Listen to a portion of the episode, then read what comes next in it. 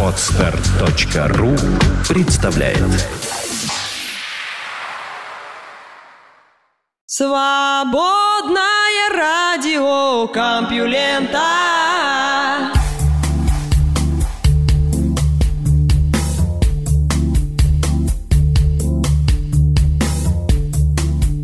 Здравствуйте, уважаемые слушатели свободного радио Компьюлента. Рабочая неделя заканчивается, но я, Лёша Халецкий, все еще должен рассказать вам новости. Этот выпуск называется «Публичный дом», но никакой пошлости и разврата вы тут не услышите, только информация. Наука и техника. Триплету генетического кода присвоили новое значение. Около двух лет назад группа исследователей из Гарварда, Еля и Массачусетского технологического института, все США, добилась удивительного. Ученые сумели создать в генетическом словаре кишечной палочки свободное слово «триплет». То есть в геноме бактерии появилась комбинация из трех нуклеотидов, которая не соответствовала ни одна из аминокислот, участвующих в биосинтезе. Этому слову «триплету» можно было присвоить любое значение, то есть сопоставить его с какой-нибудь другой искусственной аминокислотой. Как пишут исследователи в своей новой статье, появившейся в Science, им удалось и это. Напомню, в генетическом словаре кодирующих триплетов значительно больше, чем аминокислот. То есть на одну аминокислоту приходится несколько нуклеотидных слов. И даже стоп-кодонов, которые сигнализируют рибосоме об остановке синтеза полипептида, в генетическом словаре целых три. Эти кодоны ТАГ, ТАА и ТГА, или УАГ, УАА и УГА, если мы имеем дело с РНК, где тимин заменен на урацил. Два года назад Фаррену Айзексу удалось заменить все ТАГ на ТАА. Кроме того, ученые отключили белок, который на этом стоп-сигнале соединялся с рибосомой и останавливал ее работу. Таким образом, ТАГ стал ничего не значащим. Его не было в ДНК РНК, а если бы и был, никакого стопа на нем не произошло бы, так как белок, обслуживающий этот кадон, тоже не работал. Затем стартовала работа по присвоению освободившемуся кадону нового значения, то есть новой аминокислоты. Набор аминокислот не ограничивается теми двумя десятками, что участвуют в биосинтезе, и ученые выбрали для освободившегося кадона искусственную аминокислоту, которой не было в бактерии. Посредником-дешифровщиком между триплетом в РНК и аминокислотами служит транспортная РНК. Одним своим концом, грубо говоря, она соединяется с матричной РНК, а на другом ее конце болтается аминокислота. Транспортная РНК специфична одновременно по отношению к кадону и к аминокислоте. Если триплет в матричной РНК не соответствует, не комплементарен триплету на распознавательном участке транспортной РНК, то последняя просто покидает рибосому вместе с аминокислотой. Но транспортная РНК сама не может поймать свою аминокислоту. Тут ей нужна помощь аминоацил ТРНК-синтетаз, которые опять же следят, чтобы аминокислоты присоединялись именно к своим транспортным РНК. В общем, понятно, что за колоссальная задача стоит перед учеными. Им требовалось сконструировать транспортную РНК, которая распознала бы бывший стоп-кодон УАГ и соединилась бы с выбранной аминокислотой. А еще нужно было создать такую аминоацил ТРНК-синтетазу, которая присоединяла бы эту аминокислоту к новой транспортной РНК. И все это было сделано, хотя пришлось перебрать множество аминокислот, прежде чем нашли ту, с которой могли работать синтетаза, транспортная РНК и рибосома. Гены аминоацил ТРНК синтетазы и транспортной РНК были вставлены в геном бактерий, а в среду добавлена нужная аминокислота. Бывший стоп-кодон был вшит в некоторые собственные гены кишечной палочки, в результате получилась бактерия, которая синтезировала белки согласно отредактированному коду. Бактерия, по словам ученых, устойчива к бактериофагу Т7, которым ее пытались заразить. Что понятно, ведь у бактериофага кодон УАГ в матричной РНК означал по-прежнему стоп, а бактерия на этом месте вставляла аминокислоту, и биосинтез продолжался. В результате у вируса получался какой-то совсем безумный белок. То есть, благодаря редакции кода, бактерия не просто выжила, но и приобрела новые свойства. С практической точки зрения перспективы такого редактирования кода просто огромны. Можно создавать белки, у которых благодаря новым аминокислотам появится способность связывать металлы или ферменты, кои будут включаться только при каком-то сигнале, к примеру, раковой клетки и тому подобное. В конце концов, можно получить штаммы бактерий, которые будут по заказу разлагать нефть и пластмассы. При этом такие штаммы можно будет легко держать под контролем, не боясь, что они захватят мир. Правда, чтобы это светлое будущее наступило, нужно будет, вероятно, как-то упростить и удешевить метод редактирования кода. Каждый будний день свободное радио Компьюлента дает вам возможность насладиться последними новостями из мира высоких технологий. Обнаружен древнейший череп человека прямоходящего. В Грузии найден целый череп возрастом миллион восемьсот тысяч лет, самый ранний из принадлежащих гомининам. Он говорит о том, что этот вид был довольно разнообразным, настолько разнообразным, что у некоторых ученых даже появилось желание объявить несколько видов хомо формами человека прямоходящего. Разумеется, есть и более древние окаменелости гомининов, но здесь речь идет о целом черепе. Черепная коробка, лицо и нижняя челюсть – все на месте. Предыдущим рекордсменом был скелет знаменитого мальчика из Турканы, которому полтора миллиона лет. Череп обнаружен в Двманисе, на юге Грузии. Нижнюю челюсть нашли в 2000 году, а соответствующую черепную коробку в 2005. Это уже пятый череп из Дманиси, где найдены также простые каменные орудия и множество костей животных. Давид Лорд Кипанидзе из Грузинского национального музея, Марсия Понсе де Леон из Антропологического института и музея Тюриха, Швейцария, и их коллеги, изучив останки, выдвинули радикальную и очень смелую гипотезу. По-видимому, многие виды гомининов, которые сосуществовали в те времена, в действительности представляли собой один и тот же вид – Homo erectus. Просто анатомические особенности человека прямоходящего варьировались сильнее, чем считалось. Для демонстрации своей правоты ученые измерили лица пяти гомининов из Дманиси. Все они жили примерно в одно время. Между собой и с лицами африканских гомининов того же периода. В качестве контрольных групп выступили современные люди и шимпанзе. В то время как окаменелости гомининов явно отличаются от современных людей и шимпанзе, между собой они разнятся меньше и могут быть отнесены к одной, хотя и крайне многообразной группе. Исследователи не видят причин для выделения человека умелого Homo habilis и человека рудольфского Homo rudolfensis в отдельные виды.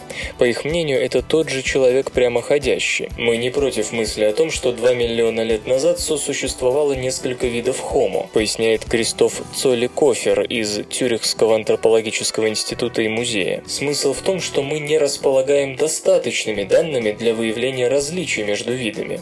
Было бы наивным ожидать, что сообщество антропологов с легкостью откажется от привычной теории. Фред Спор из Института эволюционной антропологии общества имени Макса Планка готов принять мысль о том, что в Дмани Таисии обитал человек прямоходящий, и что Homo erectus был очень разным. В то же время ему кажется маловероятным, что все африканские экземпляры следует тоже отнести к этому виду. Он обращает внимание на то, что господин лорд Кипанидзе и его коллеги считают человеком прямоходящим даже некоторых австралопитеков, несмотря на их явно обезьяньи черты.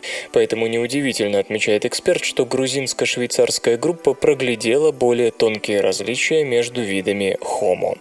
Один из самых авторитетных палеоантропологов современности, Крис Стрингер из Лондонского музея естественной истории, придерживается похожего мнения. Он тоже не видит ничего странного в том, что видовая принадлежность некоторых ранних африканских образцов может быть пересмотрена, с тем, чтобы расширить вариативность человека прямоходящего. Но Африка – огромный континент с глубокой летописью самых ранних стадий человеческой эволюции, и видовое разнообразие определенно существовало более двух миллионов лет назад. Но есть большие сомнения в том, что все окаменелости ранних представителей Homo разумно объединять в рамках человека прямоходящего. Гипотеза отчасти основана на предположении, что палеонтологическая летопись гомининов не полна, и что антропологи вынуждены давать характеристику целому виду по единственному экземпляру, который к тому же зачастую не полон. Господин Спор считает, что это не совсем так. Да, есть такой популярный миф, который гласит, будто находок так мало, что они все помещаются в коробку из-под обуви. На самом деле палеонтологическая летопись замечательна, найдены сотни окаменелостей. Например, по его словам, известны по крайней мере 30 полных черепных коробок человека прямоходящего. Тем не менее, хотя радикальные предложения исследователей оспариваются, новый череп подтверждает эволюционный успех человека прямоходящего. Гоминины, как принято считать, возникли в Африке, и Homo erectus был первым, кто покинул свою родину, задолго до того, как по его следам последовал человек разумный. Гоминины из Дманисии – древнейшие представители Homo за пределами Африки. Несмотря на это, по сравнению с современными людьми, мозг у них был поменьше, а изготавливать они могли только самые простые орудия. Отсюда вывод – не надо много ума, чтобы заселить весь мир. Да, человек прямоходящий не добрался до Австралии и Америки, но все остальное с удовольствием колонизировал. Возможно, именно от него произошли так называемые хоббиты, миниатюрные гоминины, останки которых найдены в индонезийском острове Флорес. Новый череп говорит о том, что Homo erectus развивался мозаичным образом. Сначала менялись одни характеристики черепа, потом другие. Первой изменилась форма черепной коробки. У этого образца она имеет типичную для человека прямоходящего форму, несмотря на небольшие размеры, тогда как лицо и зубы еще сохраняют черты человека умелого. У более позднего человека прямоходящего лицо и челюсти были все-таки поменьше.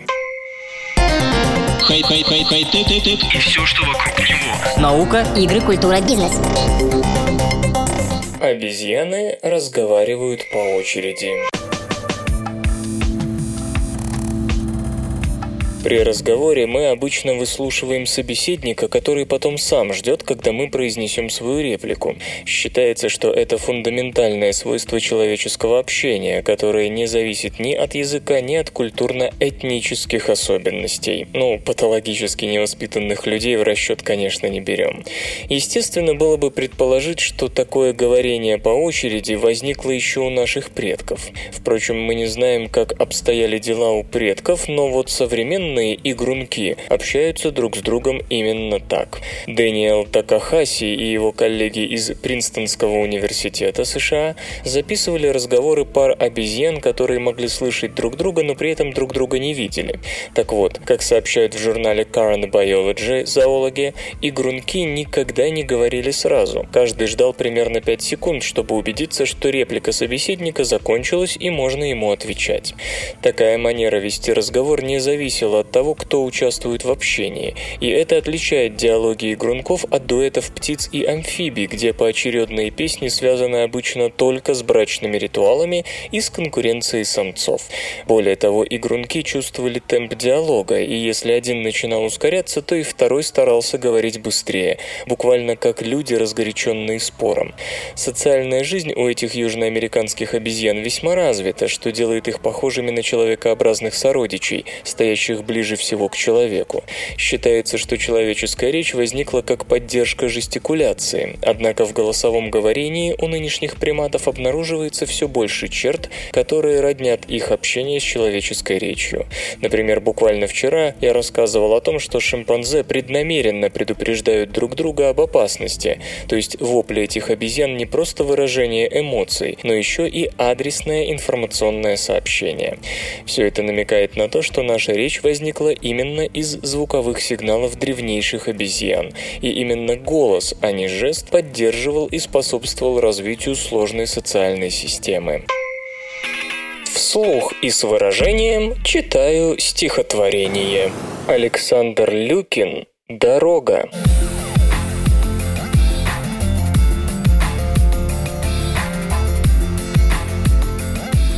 Не балована и не нежена, вся истоптана, вся изъезжена, всю повытерли, ископытили и извозчики, и водители. Вечно корчится, вечно мается и лежит в пыли, извивается. Эх, пожить бы ей недотрогую. Да кому ж тогда быть дорогою?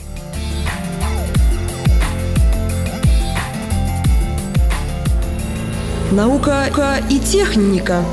Обнаружена планетарная система, вращающаяся на бикрень. Планеты Солнечной системы сформировались из одного диска газа и пыли, вращавшегося в плоскости солнечного экватора. Именно поэтому их плоскости вращения в целом с этим экватором совпадают, и даже через миллиарды лет плоскость вращения Земли отклоняется от него всего на 7,2 градуса. Впервые несовпадение с этим правилом было выявлено 5 лет назад. Некоторые планеты оказались вращающимися под большими углами к экватору своих звезд. Чуть позже стали известны еще более странные вещи. Отдельные планеты движутся в направлении противоположном вращению самого родительского светила. Как из одного диска могли возникнуть столь странные и разные небесные тела? Поскольку предположение о неправильной ориентации диска не выглядело правдоподобным, популярной стала такая теория. Сначала в таких системах все было хорошо, но затем что-то пошло не так, и огромный местный Юпитер, продираясь сквозь планеты, в итоге занял самую близкую к нему орбиту. Одна часть из стоявших на его пути планет была вышвырнута в окружающее пространство, а другая отправлена на столь немыслимые орбиты. Теперь астрономы во главе с Дэниелом Хабером из исследовательского центра Эймса, принадлежащего НАСА, отыскали нечто не менее странное, что ставит под вопрос теорию о злодейском влиянии планет-гигантов на свое окружение. Прочесав данные, накопленные Кеплером за период его активной работы, они выяснили, что в системе Кеплер-56 налицо целая планетарная система, в которой угол оси вращения планет отклонен от экваториальной плоскости звезды. Все ранее обнаруженные тела с неправильными орбитами были одиночками, что заставляло рассматривать ситуацию как нетипичную. А вот обнаружение целой планетарной системы с такими параметрами заставляет искать другой ответ на вопрос о природе подобных образований. Кеплер-56 – система, находящаяся в 2800 световых лет от нас. В качестве звезды располагает красным гигантом, чем-то вроде нашего Солнца, только через 6-7 миллиардов лет после текущего момента. То есть тамошнее светило в 4 раза больше и в 9 раз ярче. Пока там найдены всего две планеты с кандидатским статусом. Одна с периодом обращения в 10,5 дня, другая с годом в 21,5 дня. Понятно, что даже если другие, более удаленные от Солнца планеты и наличествуют, обнаружить их будет нелегко. И эти-то две были выявлены лишь благодаря их крайней близости к светилу. Учитывая, что наклон планет к экваториальной плоскости равен 45 градусам, речь идет о весьма неправильных орбитах. Обе планеты – суть газовые гиганты. Одна по массе ближе к Сатурну, а другая к Урану или Нептуну. Однако теорию о том, что их орбиты обусловлены одним взаимным влиянием, трудно согласовать с реальностью. Да, гравитация обеих тел помогает им находиться в одной плоскости, далекой от экваториальной для их звезды.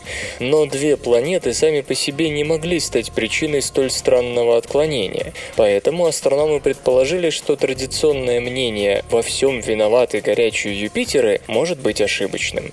Была выдвинута гипотеза о том, что альтернативной причиной неправильных планетных орбит в Кеплере-56 может быть присутствие третьего компаньона на существенном удалении от центральной звезды, способного своей гравитацией систематически влиять на прочие планеты системы. Увы, проверить это инструментально по меньшей мере проблематично. Планетарный объект в десятках квадриллионах километров и далеко от своей звезды не прост для выявления с сегодняшней техникой. Поэтому использовалось моделирование, в котором были заданы текущие параметры системы и внедрена третья планета на удалении в две астрономических единицы с массой 3,3 юпитерианской. Все делалось в предположении, что первоначальная орбита планеты проходила по экваториальной плоскости системы, из-за чего поначалу все орбиты были правильными. После сотен тысяч модельных лет получилось, что первые две планеты отклонялись от нормальной плоскости в размещении как раз на реально обнаруженный угол, а третья отклонилась как от плоскости в отношении первых двух, так и от экваториальной звездной плоскости. Итак, не только горячий Юпитер, мигрировавший к своей звезде, может расшвыривать в разные стороны планеты, оставляя их на причудливых орбитах, но и теплые газовые гиганты. Авторы работы, правда, резонно замечают, что параметры внешней гипотетической планеты были выбраны ими вполне произвольно. В реальности ее удаление может быть больше, как и масса, или, напротив, меньше. Строго говоря, речь может идти даже о звезде-компаньоне на значительном удалении от Кеплера-56. Но главное в исследовании бесспорно не параметры загадочного третьего тела, а сам подход. Неправильные орбиты могут быть вызваны целым рядом сторонних факторов, и часто сопутствовать более чем одной планете.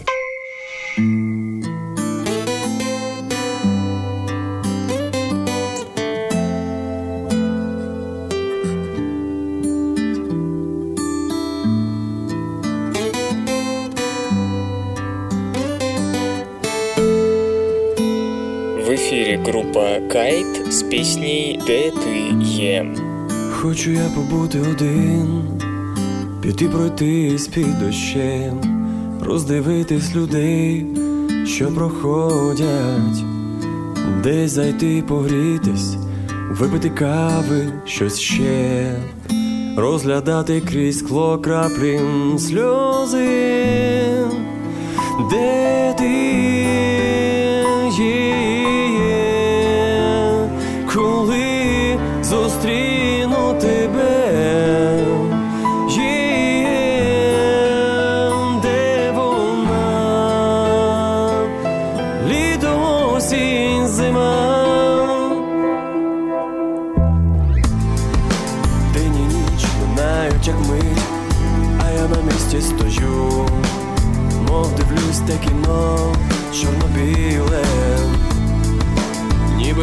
словами зміст, останню мрію дають, але знову сонце сідає вже сіло. Де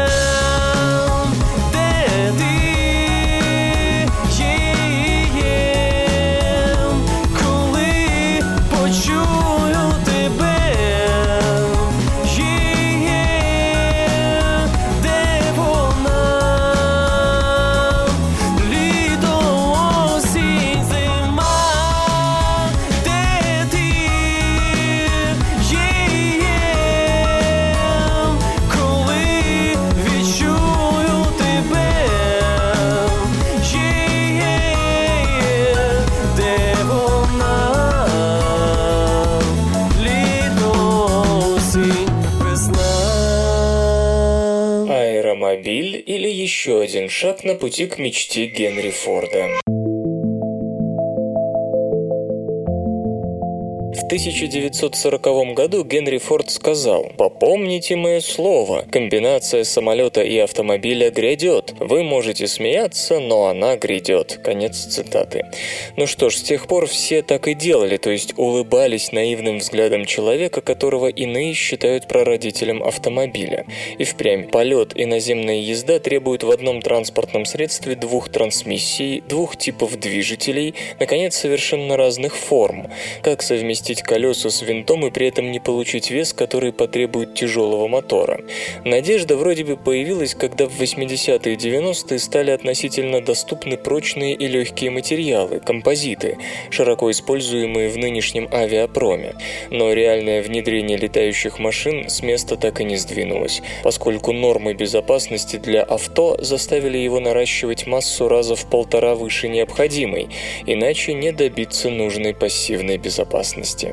В результате всей этой тягомотины в английском языке даже появилось устойчивое словосочетание «Where is my flying car?» в том смысле, что сколько лет обещаете, а ВОЗ, самолет и машина и ныне там. И вот теперь перед нами очередная попытка. Аэромобиль версии 2.5. Да-да, 2.5, благо ее конструктор Штефан Клейн из Словакии, ранее работавший на Audi и Volkswagen, не в первый раз разрабатывает нечто подобное. Однако перед переделки действительно пошли аппарату на пользу. Аэромобиль оснащен двигателем внутреннего сгорания Rotax 912 мощностью в 100 лошадиных сил, который питается обычным автобензином, доступным на любой заправке. Конструктивно это двухместный легкий самолет со складными крыльями, убирающимися назад, и четырехколесным шасси. Хвостовые колеса весьма малы, а шасси в целом, разумеется, не убираются. Чтобы летать с мотором слабее, чем у бюджетной иномарки, аппарату потребовалась легкая, хотя и прочная конструкция на базе стальных труб и углепластиковой обшивки. Мотор размещен за пассажирскими сиденьями. Трансмиссия к хвостовому толкающему пропеллеру идет назад, а к передним ведущим колесам вперед. Очевидно, только такое решение позволяет иметь приемлемую центровку. Весит аэромобиль в итоге всего лишь 450 килограммов, само собой без топлива и двух возможных пассажиров. Первый вопрос появляется сам собой. Как такая малая масса совместима с нормами безопасности? В самолете не видно зон запрограммированной деформации в носу, то есть при лобовом столкновении на шоссе будет не так безопасно, как на каком-нибудь Tesla Model S. Но даже беглый взгляд на конструкцию убеждает, это не столько летающая машина, сколько ездящий самолет. В самом деле, длина аппарата внушительные 6 метров, то есть перед нами скорее газель, чем легковой автомобиль, тем более двухместный. Так что пусть он и не широкий, метр шестьдесят сантиметров, длительное вождение в городском режиме способно отнять у вас немало нервов, хотя аппарат и оснащен парой зеркал заднего вида. Когда же летающие авто перейдут на камеры заднего вида? Зато характеристики в воздухе вполне соответствуют весу и мощности мотора. Раскладывающиеся крылья увеличивают ширину до 8 метров 20 сантиметров, но на этом трансформация аппарата заканчивается. Скорость 200 км в час, при посадочной в 130 км в час. Расход топлива в час какие-то 15 литров, что в теории дает удельный расход в 7,5 литров на 100 км. Такая же декларируется и на Земле. А дальность равна 700 км при запасе топлива в 52,5 литра. Владелец автомобиля может только мечтать о таких параметрах. Трение колес на земле и потока набегающего воздуха на высоте несравнимы. В то же время это легкий аппарат, то есть при ветре, особенно боковом, его ощутимо побалтывает, чуть ли не как мотопланер. Зато малый вес и сравнительно крупные колеса шасси позволяют машине взлетать и садиться на грунт, хотя мы не советовали бы выбирать ухабистую взлетно-посадочную полосу. В качестве авто характеристики поскромнее. Максимальная скорость порядка 160 км в час, расход 7,5 литров в час. На шоссе, впрочем, это прилично. Но конструкторы уверены, что главное тут то, что вы можете разместить аппарат на обычном парковочном месте и оставить его не в аэропорту за десятки километров, а напротив дома, да и доехать от точки приземления до нужного места в городской черте существенно проще. Теперь о менее приятных вещах. Во-первых, как хорошо заметно на видео, которое вы можете посмотреть на странице этой новости на сайте compulenta.ru, для взлета и посадки потребуется полоса, типичная для малой авиации. То есть взлетать после совсем уж короткого разбега, что называется, с шоссе не получится. Во-вторых, хотя демонстрационные полеты показывают, что с технической точки зрения машина вроде бы вполне пригодна для сертификации как легкий спортивный самолет, законы многих стран просто не знают таких аппаратов. Правда, с другой стороны, и сертифицировать аэромобиль в качестве наземного транспорта кое-где можно не только как автомобиль, благо масса мала и мест всего два. Словом, получит ли новинка правовую возможность ездить по дорогам, в том числе городским, зависит от конкретного законодательства той или иной страны.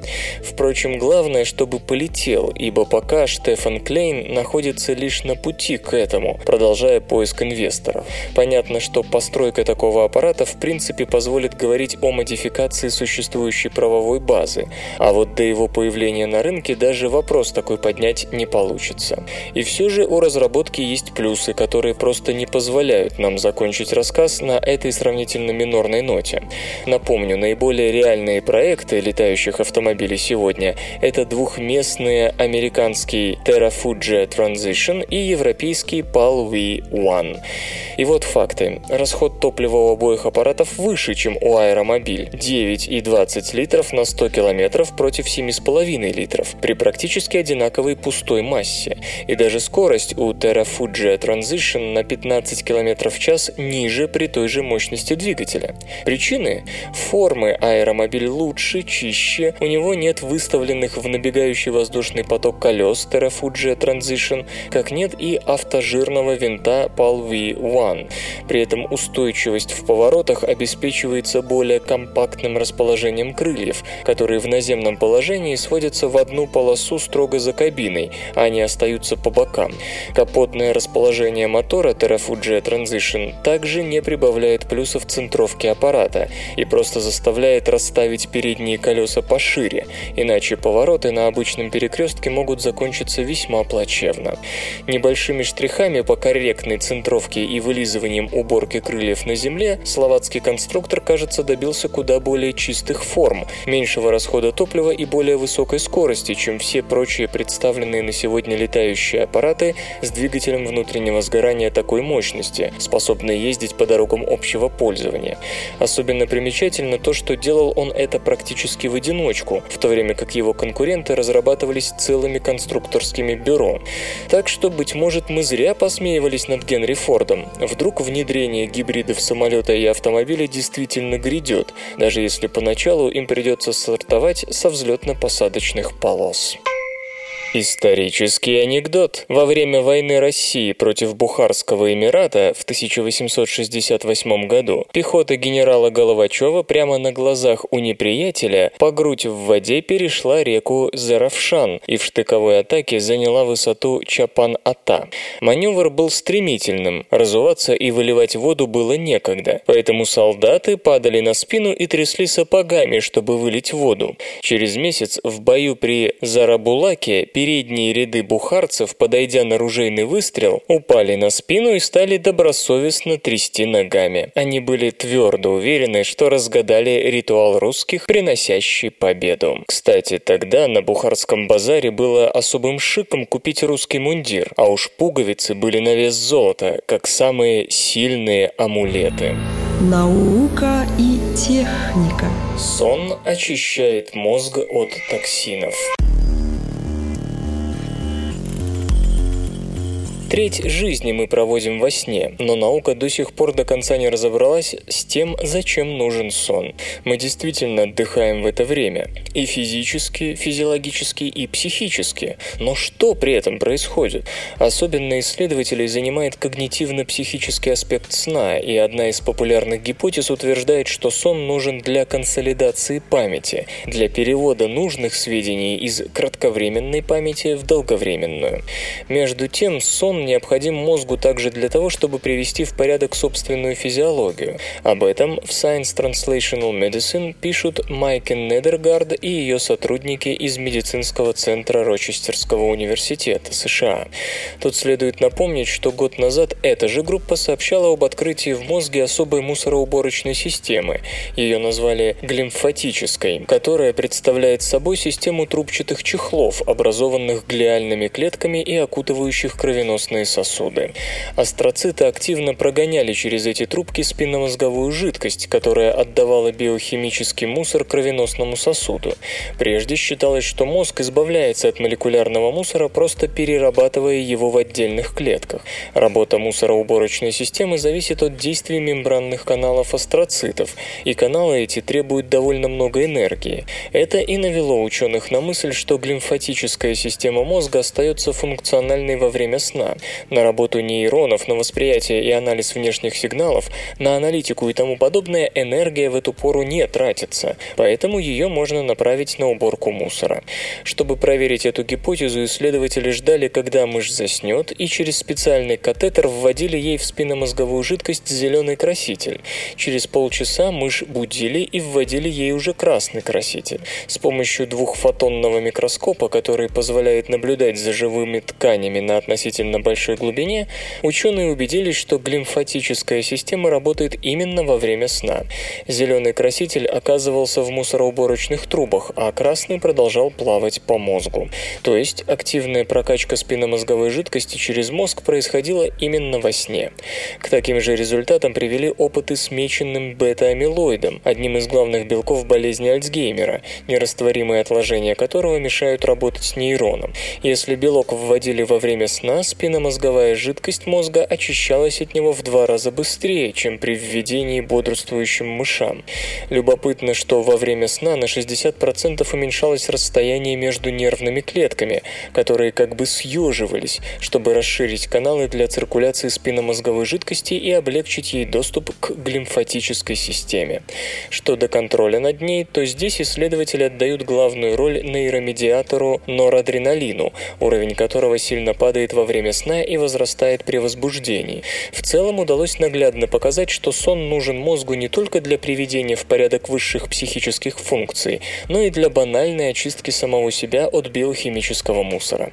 Возможно, кстати, что без такой очистки как раз могут начаться проблемы с памятью и всем прочим. Авторы работы напоминают, что многие неврологические заболевания, включая нейродегенеративные синдромы, связаны с расстройствами сна. Возможно, нарушение работы мусороуборочной системы, активизирующейся во время сна, как раз способствует развитию таких болезней. На сайте компьюлента.ру вас встретят, обогреют, накормят и расскажут последние новости. Что мы знаем о скорости образования галактик в ранней Вселенной? Ариен ван дер Вель из Института астрономии общества Макса Планка, Германия, вместе с коллегами обновил державшийся 30 лет рекорд дальности зарегистрированного гравитационного линзирования галактик. Хотя с помощью новых наблюдений и удалось подтвердить ряд более ранних предположений астрономов, сам факт столь удаленного линзирования говорит о возможной недооценке количества молодых ярких галактик в ранней Вселенной. Гравитационный Электронное линзирование не назовешь новинкой. Первое было открыто в 1979 году, а предсказаны такие объекты были даже раньше. Само наблюдение линзирования такого типа обеспечивается двумя компонентами – линзирующим массивным объектом, искажающим свет от удаленного источника и усиливающим его, и вторым объектом, усиленный свет которого и регистрируют астрономы. Понятно, что шанс гравитационного линзирования тем выше, чем чем больше в том или ином регионе Вселенной массивных объектов, поэтому в самом начале истории мироздания гравитационных линз не могло быть очень много, так как для этого не хватало массивных галактик. И действительно, самое далекое гравилинзирование из известных до наблюдений господина Вандервеля было выявлено 30 лет назад и касалось галактики, находящейся на расстоянии 8 миллиардов световых лет. Однако теперь в данных различных телескопов включая Хаббл, астрономам удалось найти следы молодой галактики со сравнительно малой массой, порядка 100 миллионов солнечных, которая подверглась линзированию объектом, находящимся с ней почти на одной линии. Речь о другой галактике с угловым расстоянием между обеими порядка одной сотой секунды дуги. Столь малое расхождение соответствует примерно 1 миллиметру на 20 километров, то есть оба объекта заодно с земным наблюдателем их зарегистрировавшим, по сути оказались на одной линии. Это линзирование впервые помогло астрономам наверняка проверить их оценки масс галактик на столь большом удалении от Земли, и оказалось, что оценки вполне точны. Но в то, что практически на одной линии оказались две галактики, включая ту, что отстоит от нас на 9 миллиардов 400 миллионов световых лет, поверить очень трудно. Одно из двух. Или астрономам сопутствовала фантастическая удача, или молодые яркие галактики галактики в ранней Вселенной встречались куда чаще, чем мы думаем сегодня. Объекту, который подвергся линзированию, не более 40 и не менее 10 миллионов лет, и если даже эта галактика была случайно гравилинзирована, то ранняя Вселенная должна просто кишеть подобными объектами. Если дальнейшие наблюдения подтвердят это предположение, астрономам придется переработать свои модели эволюции галактик. Элвис Пресли замечательно пел. Леонид Ильич Брежнев замечательно целовался. Объявляю Олимпийские игры 1980 года открытыми. А Компьюлента замечательно рассказывает новости. Запасать энергию в электромобилях будут элементы кузова. Массивный блок аккумуляторов – неотъемлемая часть любого гибридного и тем более полностью электрического транспортного средства. Батареи не только занимают место внутри кузова, но и значительно увеличивают массу автомобиля, поэтому производителям приходится искать способы снижения общего веса. К примеру, BMW использует в своих электрокарах алюминиевое шасси и кабину с несущим пространственным каркасом из композита на основе углеволокна.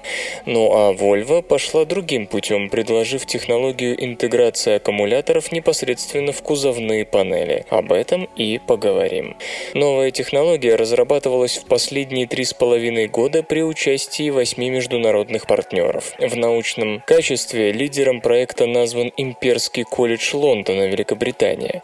Использование элементов кузова со встроенными батареями позволяет сэкономить пространство внутри машины, а также уменьшить его снаряженную массу приблизительно на 15% по сравнению с электромобилями традиционной конструкции.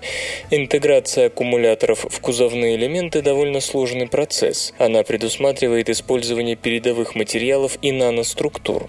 Между панелями, изготовленными из композита на основе углеродного волокна и полимерной смолы, помещаются тонкие наноструктурированные батареи и суперконденсаторы. Затем формируется кузовная деталь необходимой формы, которая закрепляется на раме. Это могут быть, скажем, капот, двери или крыша. Volvo испытывает технологию на экспериментальном седане S80, у которого аккумуляторы интегрированы в крышку багажника, а также поперечную панель в подкапотном пространстве. Батареи могут подзаряжаться от двигателя внутреннего сгорания в случае гибридной конфигурации, системы рекупертативного торможения или обычной электросети. При этом подзарядка происходит быстрее, нежели при обычных аккумуляторах. Применение углеродного волокна обеспечивает панелям необходимую прочность, которые по этому показателю, как заявляется, не только не уступают стандартным кузовным элементам, но и даже превосходят их. Аккумуляторы нового типа подходят для подачи энергии в 12-вольтовую бортовую электрическую сеть. Но есть несколько спорных моментов. Прежде всего, интеграция батарей в кузовные детали. Это весьма дорогое удовольствие, поэтому ремонт автомобиля в случае аварии вольется в кругленькую сумму. Кроме того, пока остаются вопросы с безопасностью. Есть вероятность, что аккумуляторные панели могут затруднить работу спасателей, извлекающих людей из салона пострадавшего в ДТП авто. Наконец, необходимо обеспечить защиту от воспламенения. Так или иначе, но пока предложенная технология является исключительно экспериментальной. Нет сомнений, что при ее выводе на рынок Volvo обеспечит максимальную безопасность и надежность. Контроллер Kinect придет на помощь слепым. В Университете Невады создана компьютерная система, способная значительно облегчить слабовидящим и слепым людям ориентацию в незнакомой обстановке. Комплекс назван Gestural Interface for Remote Spatial Perception, сокращенно GIST, или жестовый интерфейс для удаленного пространственного восприятия. Он генерирует голосовые подсказки в ответ на определенные жесты пальцами и кистью руки. Вот как это работает. Главным элементом GIST является игровой контроллер Microsoft Kinect первого поколения, который закрепляется на ремешке на шее. Используя сенсоры глубины и видеокамеру, система распознает объекты в поле зрения перед пользователем и рассчитывает расстояние до них. К примеру, жест в виде буквы V, сделанный указательным и средним пальцами, соответствует команде для определения цвета предмета перед человеком. Вытянув вперед сжатую в кулак руку, можно попросить систему выяснить, есть ли кто-то впереди и какое расстояние до него осталось. Жест раскрытой ладонью позволит узнать дистанцию до ближайшего объекта. В дальнейшем планы разработчиков GIST входит реализация распознавания лиц и голосовых команд. Сравнивая изображение с камерой с информацией в небольшой базе данных, система будет идентифицировать людей, находящихся поблизости. При помощи голосовых команд пользователи смогут осуществлять поиск тех или иных предметов, которые предварительно были продемонстрированы системе. По всей видимости, для обеспечения необходимых необходимой точности при усложнении функционала GIST потребуется переход на контроллер Kinect 2.0, представленный в мае. По сравнению с оригинальной версией, у этого устройства повышена чувствительность всех без исключения датчиков. Контроллер наделен камерой с возможностью видеосъемки в формате 1080p с частотой 30 кадров в секунду и усовершенствованным инфракрасным сенсором. Это позволяет устройству отлично видеть при любой освещенности. Новый Kinect может отслеживать фигуры шести человек, а не двух, как прежде. Значительно улучшена работа в помещениях малой площади, а точность распознавания небольших объектов повышена в два с половиной раза. Однако Kinect 2.0 более громоздок. Это создаст неудобства при длительном ношении и может спровоцировать боли в шее. Но разработчики уверены, что при текущих темпах развития технологий вскоре появятся компактные Kinect-подобные сенсоры, которые подойдут даже для смартфонов. Компьютер. Лента. Подкаст.